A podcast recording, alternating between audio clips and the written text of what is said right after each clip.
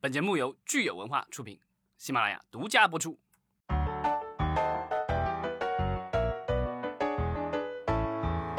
欢迎大家收听新一期的影视观察，我是老张。Hello，大家好，我是石溪，新春快乐！对，牛年的我们第一次录制，是的，特别开心哈。一个是我跟老张今年开始，我觉得应该都可以见面录音了吧？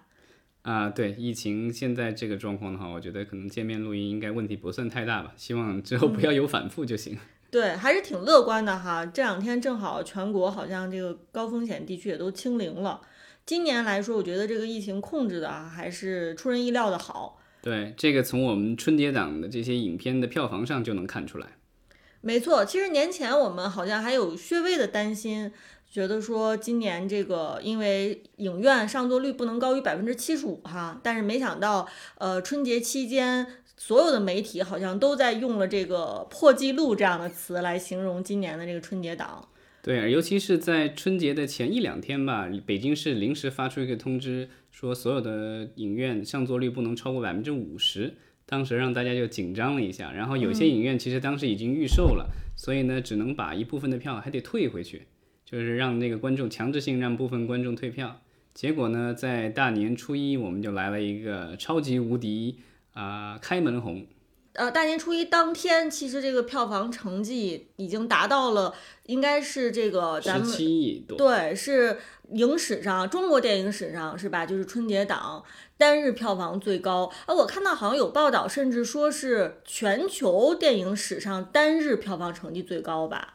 这个我我倒没有跟这个全球范围内比，但当然这个数字已经是在大家超出大家想象了。啊、看我，但就有可能有不同的这个统计口径吧，因为呃，在猫眼上是十六点九二亿啊，当然后期可能还会有一些调整，但网络上我看各种报道，反正基本上十七亿吧，就大家可能就觉得这个尾数的这个小数几个几几小数点以后，大家就忽略不计了。嗯，所以今年就感觉好像看这个整体媒体报道啊，就是都是这种惊呼连连的感觉哈、每天好像大家都这个都是特别兴奋的一个状态。对《唐探三》的第一天的话，就有十亿的票房，当时也是呃出乎大家的意料。然后啊、呃因为呃，我觉得《唐探三》之前的那个预售特别好，大家知道它的表现会特别优异。但是呢，在第一天啊、的上映的第一天，票房就过十亿，这个好像也是中国影史以来最快的一次过十亿，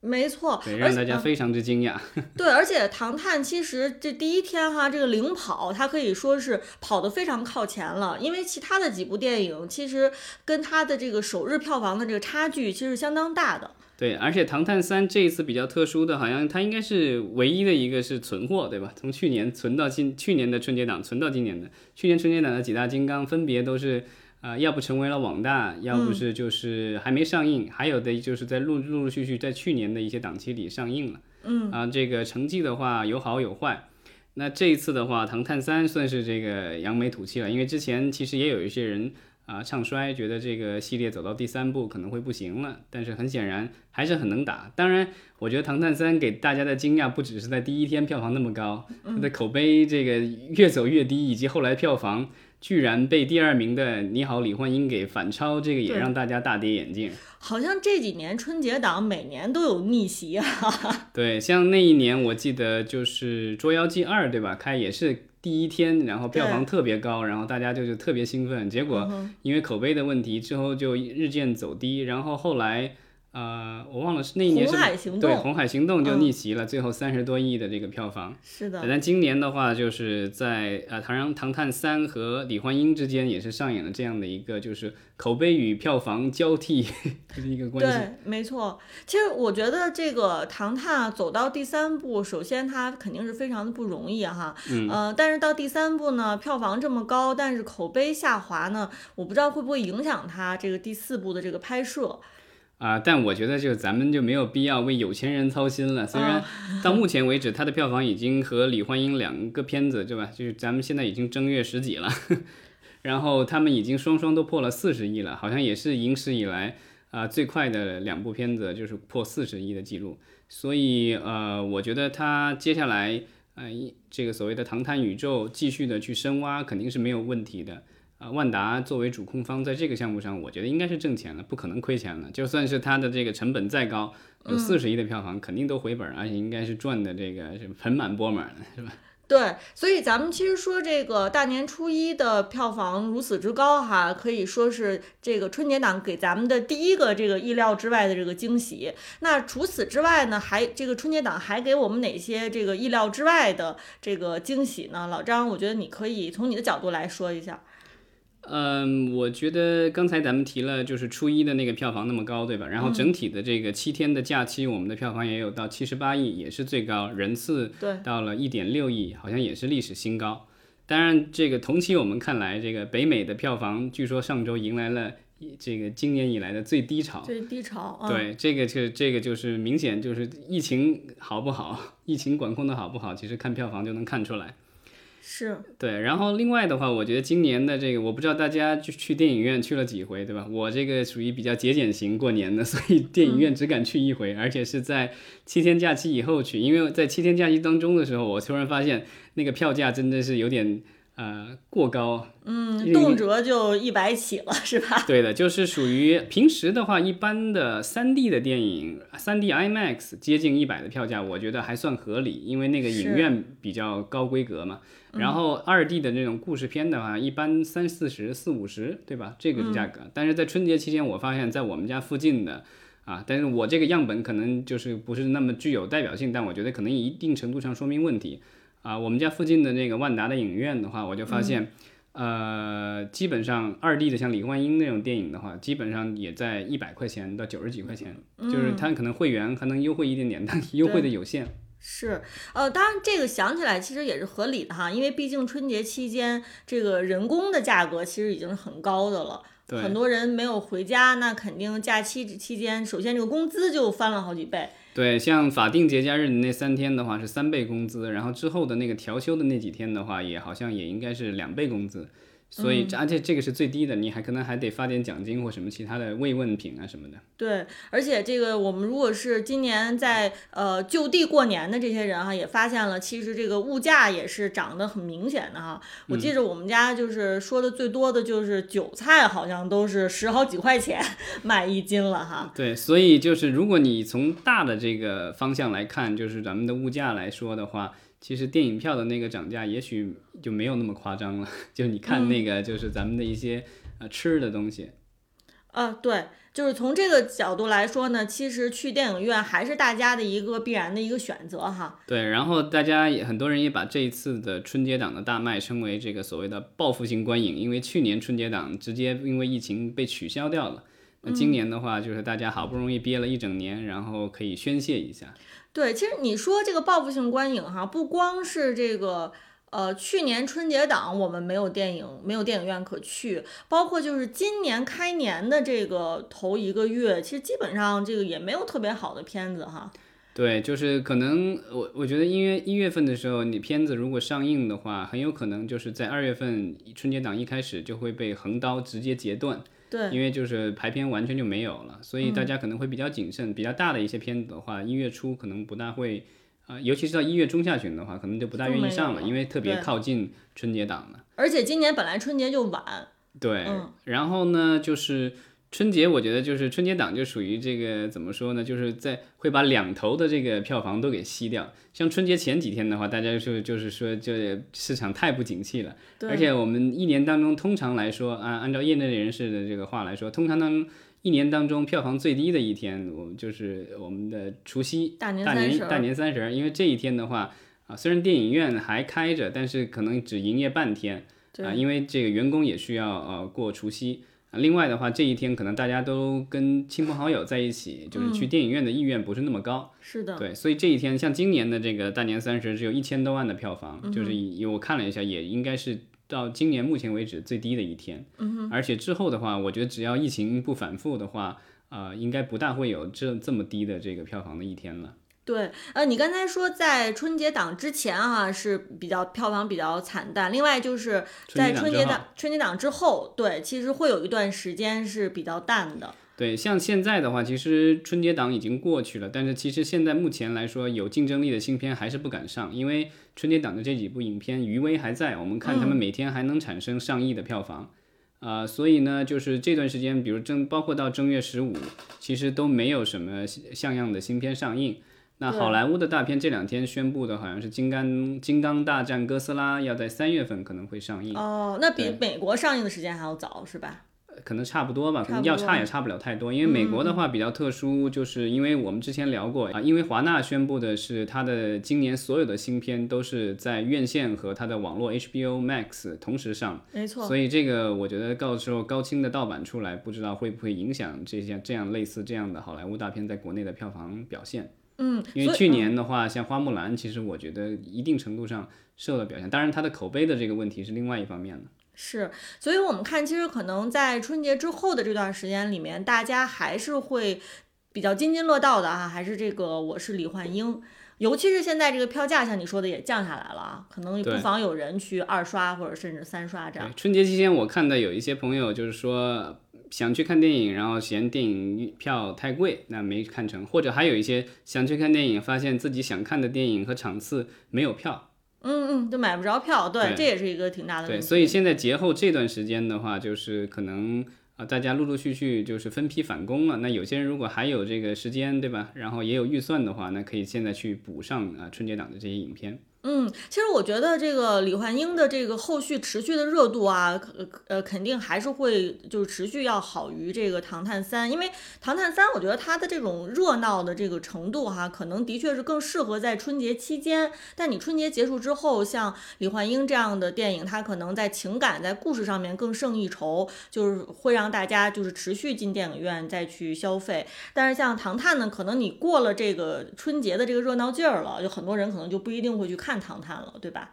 当然，就是这次的逆袭，呃，也引起了电影行业的一些议论。就是我看到有一些人就是在讨论说，呃，因为《唐探》就是我们可以说它是一部呃主流的商业片，然后呢、也运用了，应该也运用了什么 IMAX 的这个摄影技术，然后那个就是算是重重工业的一部大片儿，对吧？投资也很大，然后嗯远赴日本取景，对吧？整个故事大部分都在日本发生，而且它是系列电影嘛，对吧？已经是有 IP 了，这样对，而且啊、呃陈思诚导演野心也很大，要打造所谓的唐探宇宙。是的是的除了这个电影以外，之前也做了网剧。嗯，所以呢，他在这个 IP 上面已经投注了大量的精力。呃，但是呢，在春节档居然这个没有打过一部。呃，就是我们可以说对，呃，有有明星，但是嗯没有，因为也有沈腾参与嘛，这个算是大明星了。有明星，但是没有特别多的特效，也有一定的特效，但是很少。然后这个就是主要以剧情和喜剧取胜的一部电影，因为其实这两部电影都是喜剧，当然《唐探》是属于那种高举高打的喜剧了。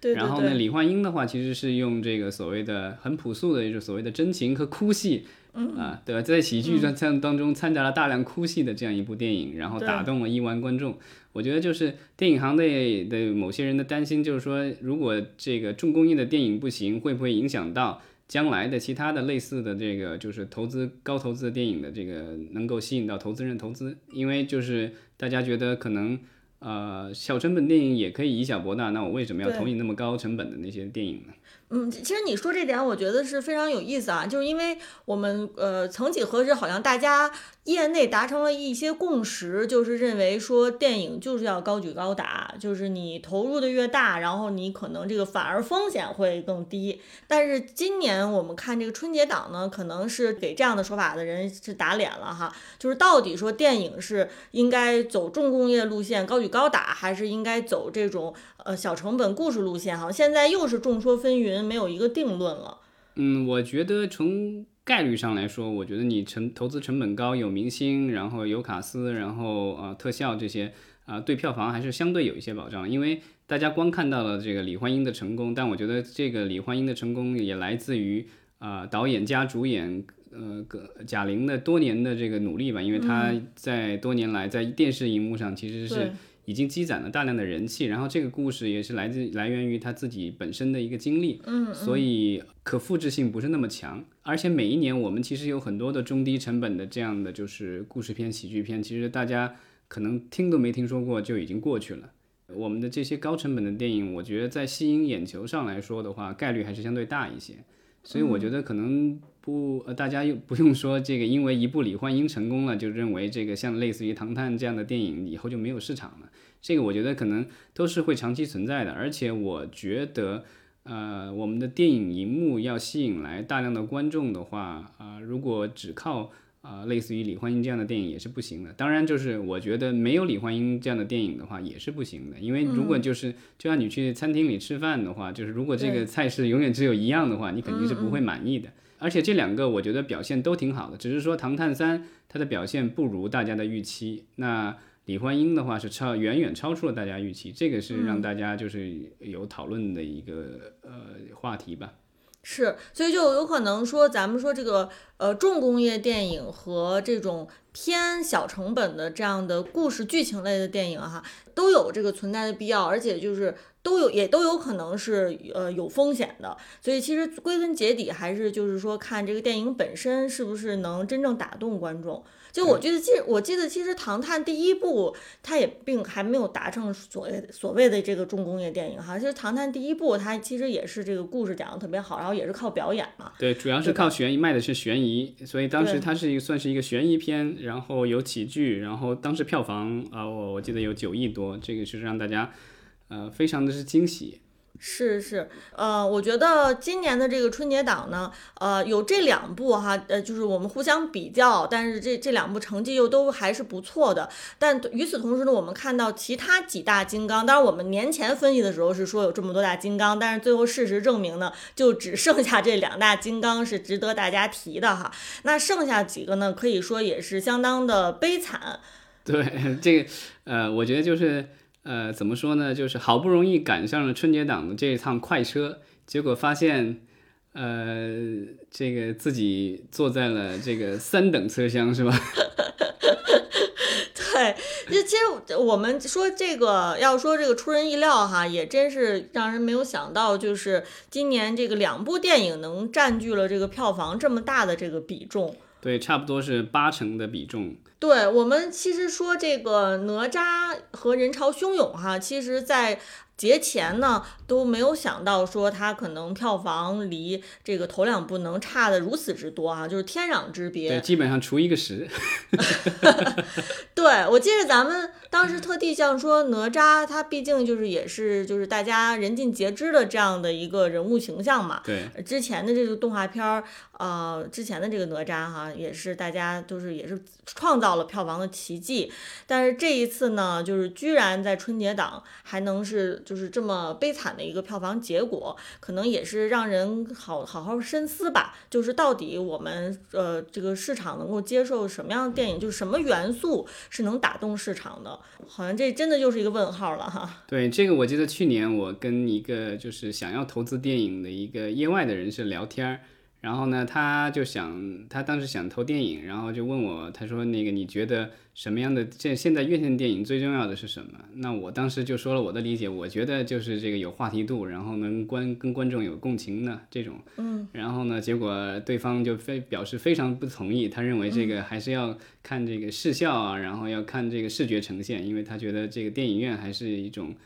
啊、怎么说？相对比较高端的一个表现形式吧，就是需要有让大家觉得值回值回票价票价的那个那种感觉，对吧？嗯。但这一回的话，其实你看这个李焕英的成功，其实我就他不会去用这种标准来哦评断他，对啊，因为他不看的不是那个，他我觉得就是我觉得大家去电影院其实是去经历了一场集体的呃情绪的宣泄吧，就是有笑有有泪的那种。嗯，就是其实像你说的这个，能够让大家感受到是参与到了这个集体的话题当中啊，这一点其实特别重要。当然，我们说有的时候，比如说这个视效片儿，视效本身成为这个话题，也也不是没有可能。咱们说这个《流浪地球》，当时这个视效哈，其实它本身就是大家谈论的一个话题之一嘛，对吧？就它有很多点结合在一起，天时地利地利人和，让它的话题度特别高。那可能视效是其中这个视觉奇观是其中的一个元素，所以就是这个话题度的这个问题呢，它就是还是就是层次是非常复杂的。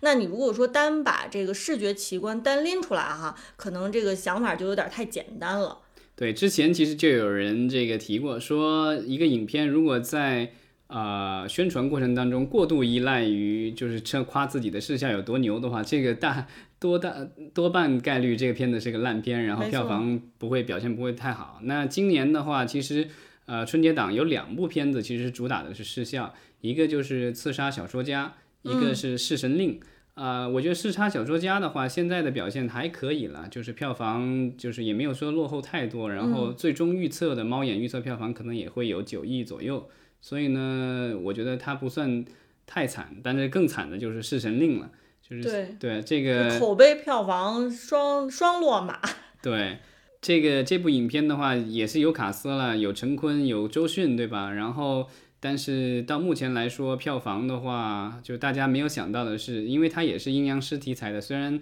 它跟那个郭敬明的那个阴阳师不大一样，郭敬明的那个阴阳师是根据日本的梦枕墨的小说改编的，那它这个是根据网易的游戏改编的，是，但都是来源于阴阳师的这个题材吧，嗯。啊，但这个大家总都觉得至少不能比郭敬明的那个差，但发现从现在的票房表现来说的话，估计它是赶不上郭敬明的那个情雅集了，就能比 郭敬明的电影。票房还低，而且郭敬明的电影好像是上着上着就戛然而止，被强行下线了，对吧？对，其实我觉得《弑神令》可能在档期的选择方面啊，也的确是出现了这个失误。我不知道换一个档期会不会反而相对好一些。不知道，但是今年的我觉得春节档比较有意思，就是呃，刚才我们提到这这几部电影，《弑神令》、人潮汹涌和哪吒。这三部电影的话，都是在呃这个档期呃进行到一半的时候吧，就是我觉得，因为就咱们把整个这个就是春节档，就是从初一到呃元宵节，成为差不多整个整个一个大的春节档两周左右时间，他们基本上是在这个一周时间已经落后了以后，然后开始他们的这个导演主创开始各种发声，然后鼓励呼吁大家去这个。买票，然后开始卖惨，就是然后我觉得呼吁大家买票之前，他们应该呼吁的是多排片吧？啊，对，你排片都没有，怎么买票啊？对啊，所以所以基本上就是这个，我觉得这个也是比较有意思的。然后呢，就是呃，他们的这种呼吁出来了以后呢，呃，好像呃不同程度上，然后这两天我看人潮汹涌的这个票房已经就上来了。嗯，对，然后啊，但是《四神令》依然是这个扶不起的阿斗。对，呃，哪吒的话也也还不错。然后呃，人潮汹涌，我觉得可能也是让大家有点惊讶，因为在之前的一些宣传当中，刘德华很卖力的在宣传，而且是为了这部影片开了自己的第一个社交媒体的账号在抖音上。然后呢，当时一下子就是粉丝几千万，然后播放量动不动就过亿的这些视频。然后，即便是这样的一个算是。啊，超级天皇巨星的加持依然没有能够拉动他在春节期间的这个票房。嗯，就是今年就是我是李焕英，可能的确是太强，这个势头太猛了哈，一下压过了很多其他的电影。呃，如果换一个档期的话，说不定会比选择春节档还要好一些。对，然后但是人潮汹涌，我有一个比较惊讶的就是，我一直到好像是到春节快马上要开始，然后我在看春节档的影片的这个。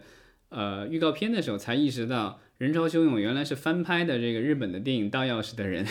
哦，但是他在宣传的时候，其实就是刻意的去呃规避了这这个事实。嗯，他的预告片里其实字幕上有写，但是他在宣传里并没有这个大说特说，所以你要不留意的话，可能这个信息也就过去了。是的，嗯，但是总而言之吧，我们说，其实从今年春节档是不是也可以看出来，未来这个咱们国内的电影马太效应会越来越明显。其实我觉得去年我们就一直在探讨，就是说，呃，只有少部的电影能成功哈，大多数电影其实都是炮灰。那今年春节档，我觉得已经体现出了这一点。对，那就是有对有一些电影的话，我觉得可能就会考虑更多的是说，我要不要上影院？因为上影院的话，就是。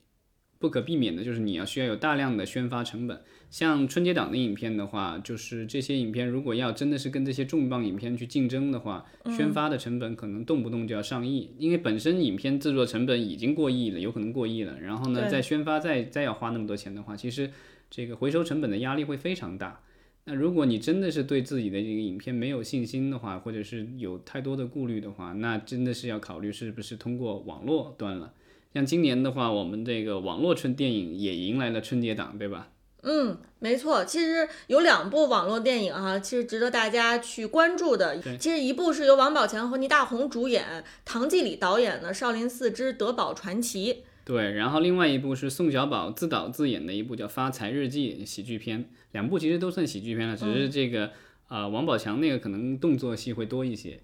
哦，那这两部电影呢，和我们之前说的很多网大不一样，就是他们已经属于这个网络点播了，就是 PVOD，就相当于是你要付费才可以看到，对吧？对，就是好像基本上是呃会员可能六块钱，然后非会员是十二块钱吧。嗯，就是会员也要额外付费的。对，因为我在上那个网站的时候看了一眼，就是前六分钟让你那个免费看，就跟其他网大是一样的，但是之后的话你得付钱了。对，就是我觉得像呃这两部电影，他们也是做了一个这个比较好的尝试哈，就是探索这个 PVOD 在春节档这样一个档期里面到底能拿到什么样的成绩。当然，我们今天看好像最终的这个票房，就是他们这个 PVO PVOD 取得的票房成绩呢，好像还没有最后完整的公布，对吧？对，但已经有好几千万的这个点播了。如果大家都是付钱去做这些点播的话，那很很有可能。呃，这个票房，他们的这个就是网络点播的票房也都已经过亿了。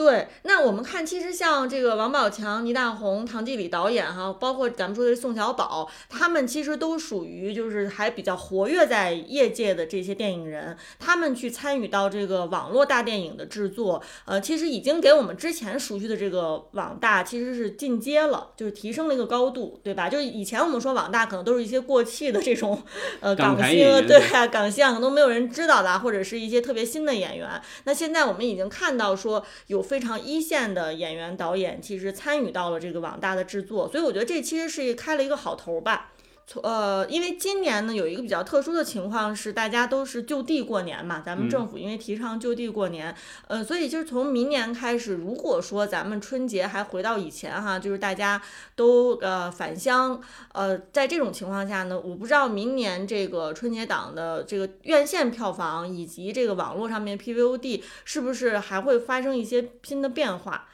嗯，我觉得可能就是。也如果就是只有前两部片子能够获得超过八成的这个票房的话，那有些电影我觉得有可能考虑一下，就是作为啊网络电影贺岁的话，也许会更呃怎么说更有保障一些。嗯，可能反而风险会小一些，是吧？对。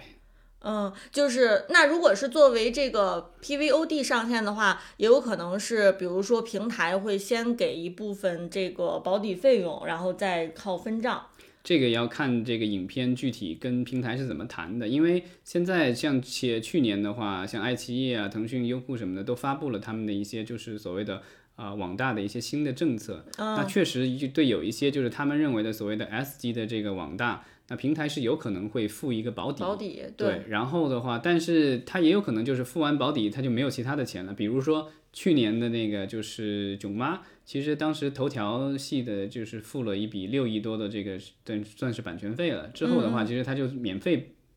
给全国观众看的，就不存在分账了。对，就没有分账这回事儿。那我觉得这个是一种可能，就是平台啊用这样的影片来给自己打品牌、做宣传、吸引会员。那另外的话，就是有可能就是说去做这种分账。那这个分账的话，可能就是风险共担了。因为如果是做分账的话，我的感觉是平台的话，可能就是不想啊付出太多的这个成本了。这因为现在我们的这几个优爱腾啊，还有 B 站或什么的，其实都是在亏本运营当中。对，所以他们这个就是能够把风险转嫁出去，当然是最好了。